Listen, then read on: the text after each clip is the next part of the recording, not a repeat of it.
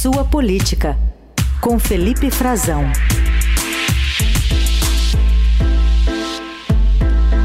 Tudo bem, Frazão? Bom dia. Oi, Carol. Bom dia para você, bom dia para os nossos ouvintes, bom dia, Heisen. Bom dia.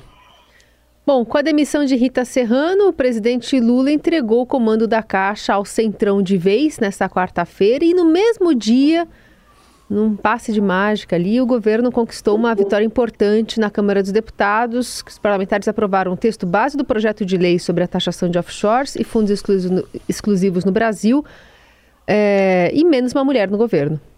Exatamente, Carol. Uma votação ampla, né? 323 votos a favor, 119 votos contra nesse projeto e uma abstenção. Agora segue para o Senado esse projeto da taxa, chamada taxação dos fundos de alta renda, dos super ricos. É, o governo tem feito esse expediente, tem usado esse expediente de atrelar as substituições que foram feitas é, parceladamente, né, Carol Heissen, esse pacote do Centrão que o Lula está completando agora, que foi negociado há vários meses, já era esperado, mas está atrelando isso às votações no Congresso. Está usando de forma pragmática um expediente que já foi usado no passado por todos os outros governos. Não há nenhuma diferença em relação a isso. O Lula está entregando porque precisa de apoio para alguns projetos, precisa de apoio para um Congresso que tem cada vez mais poder que ontem, por exemplo, rejeitou uma indicação dele para a Defensoria Pública no Senado e que lhe traz algumas dificuldades, lhe traz de fato problemas como esse que eu estou citando agora, que é só um pontual, mas a gente já viu é, nos últimos meses a cúpula do Congresso tratando é, num descompasso com o presidente Lula, agora também travando um pouco de um embate com o Supremo, mostrando o seu poder, mas que também é, tem um, um, um, já contratado, né, um embate, um, uma nova disputa futura, que é a questão do marco temporal, que o presidente Lula né, vetou né, o que foi aprovado pelo Congresso e que agora caberá ao Congresso, de acordo com o que o Supremo havia uh, indicado na sua análise, né, de que o marco temporal é inconstitucional, e mas haverá agora o Congresso de analisar os vetos de Lula e poderá derrubá-los também, criando outro problema, mais uma disputa. Bom, num cenário como esse, o governo que não tem maioria, um governo que tem ainda uma base considerada frágil pelos próprios integrantes do governo, que acompanham cada votação, que libera, uh, trabalha com o que pode, trabalha com a entrega de emendas, que tem cada vez mais nos últimos anos ganhou o controle o Congresso, em detrimento do poder do Executivo, agora entrega mais cargos. Entrega um cargo-chave, né? Um cargo-chave porque o, um, a Caixa é, atua diretamente em algumas frentes. Eu vou citar aqui duas, só para o nosso ouvinte, Carol e Raíssa ter uma noção. A Caixa atua diretamente, por exemplo, nos convênios, nos convênios que é, são dinheiros enviados pelos parlamentares para as suas bases eleitorais, né? Eles que destinam, eles que decidem aonde vai ser investido. A Caixa atua nisso, a Caixa atua inclusive na fiscalização também desses convênios. Ou seja, é de interesse direto dos parlamentares do Centrão e de todos os partidos ter uma boa relação, ser recebido pela presidente da Caixa, como não era com a Rita Serrano, e agora eles dizem que esperam que, que isso será diferente com um indicado do Partido Progressista, indicado do Arthur Lira. A Caixa também atua diretamente em programas habitacionais como o Minha Casa Minha Vida.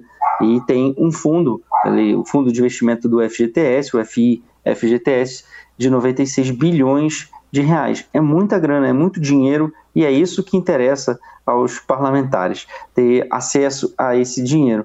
Agora, a trinca está feita, né? entrega-se nesse, nesse último acordo do governo Lula com o Centrão, é, o Ministério do, do Esporte, Ministério do Esporte, e a Caixa Econômica Federal, é, tudo apadrinhado, negociado pelo Arthur Lira, presidente da Câmara. Uh, e você falou bem, Carol, também. Ah, sem lembrar, sem esquecer que já haviam é, entregado o turismo para esse mesmo grupo político, embora de partidos diferentes. Esses é, novos ministros né? Eles, o ministro Celso Sabino, do Turismo, o ministro André Fufuca, o ministro Silvio Costa Filho, e agora, mais uma vez, alguém de confiança do Partido Progressista entra na Federal. Uh, todos, embora de partidos diferentes, do grupo do Centrão, todos de confiança do Arthur Lira, e, como a Carol falou, notadamente, uma derrota para bandeiras políticas é, identitárias, bandeira de gênero, né? prometida pelo presidente Lula, mas que agora vai ser cobrado ainda mais por retirar mais uma vez uma mulher. Saíram as ex-ministras Ana Moser e Daniela Carneiro, do Esporte e do Turismo, e agora Rita Serrano, da Caixa Econômica Federal, para dar espaço para um homem que era de confiança do, do PT, um economista que já um, trabalhou em, em outros eh, governos do Lula, governo Dilma também, mas que toma o lugar de uma mulher uh, que era de confiança também do PT, que tinha uh, estava ali como sendo fritada já como uhum. possível é, substituída, né, por, por um homem uh, e tinha uma relação mais próxima com as mulheres do governo, que inclusive têm tentado se defender, né, têm tentado se reunir, têm tentado se defender, mas a, a situação dela ficou uh, insustentável depois de uma exposição que foi muito foi usada ali como pretexto para a substituição dela, porque expunha um rosto de políticos do, ligados ao governo passado, inclusive do Lira, uh, na lata do lixo. Muito bem, vamos agora falar da guerra, Frazão. 20 dias hoje da guerra entre Israel e Hamas. Tem um campo de batalha lá em Gaza e tem outro na ONU é, em Nova York, na ONU, o embaixador Robert Wood, que é o embaixador dos Estados Unidos na ONU, afirmou que o país não apoiaria a proposta russa, porque ontem teve o veto americano e teve o veto russo e nada foi aprovado, né? Mas disse que não apoiaria, apoiaria a proposta russa porque os rivais teriam colocando convicções políticas à frente das efetivas demandas de israelenses e palestinos. A gente vai ouvir o que ele disse. The United States could not support yet another Russian resolution that was put forward with no consultation, that failed to reflect the realities on the ground. It is disappointing that Russia would rather try and score political points and further divide this council than address the current urgent needs of Israelis and Palestinians. Bom, o problema é que os americanos querem colocar ali que Israel tem direito de defesa, os russos não concordam e por aí vai.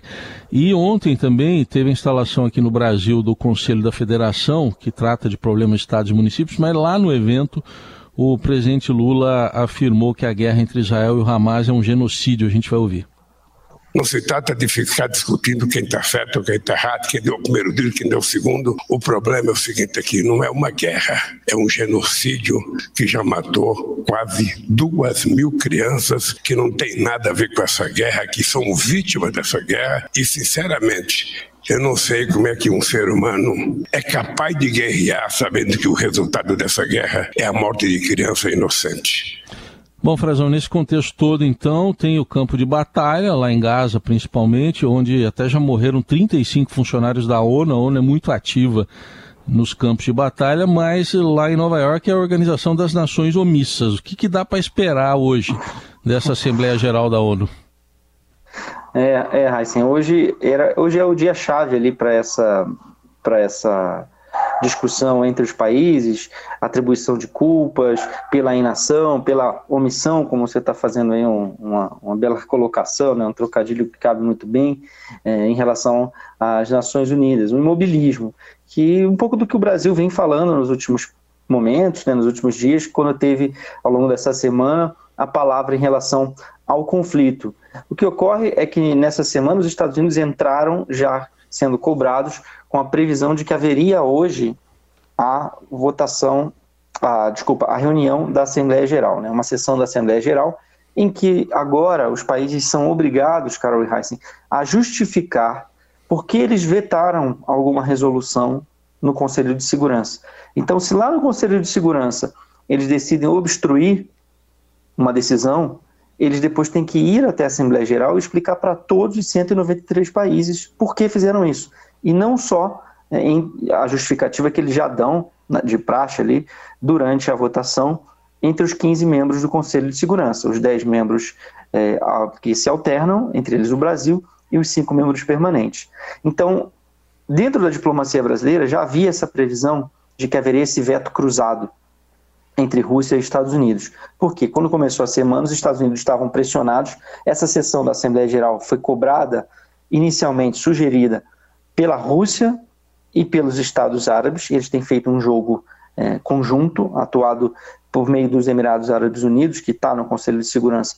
Eles têm defendido as mesmas posições nos últimos, nas últimas sessões, eu acompanhei isso, e é, eles iriam, pediram para que fosse feita uma sessão urgente do Conselho de, do, da, da, Assembleia Geral. A Assembleia Geral ela não tem mesmo, os mesmos poderes, mas também ela pode aprovar alguma resolução simbolicamente e não precisa, e lá não tem veto.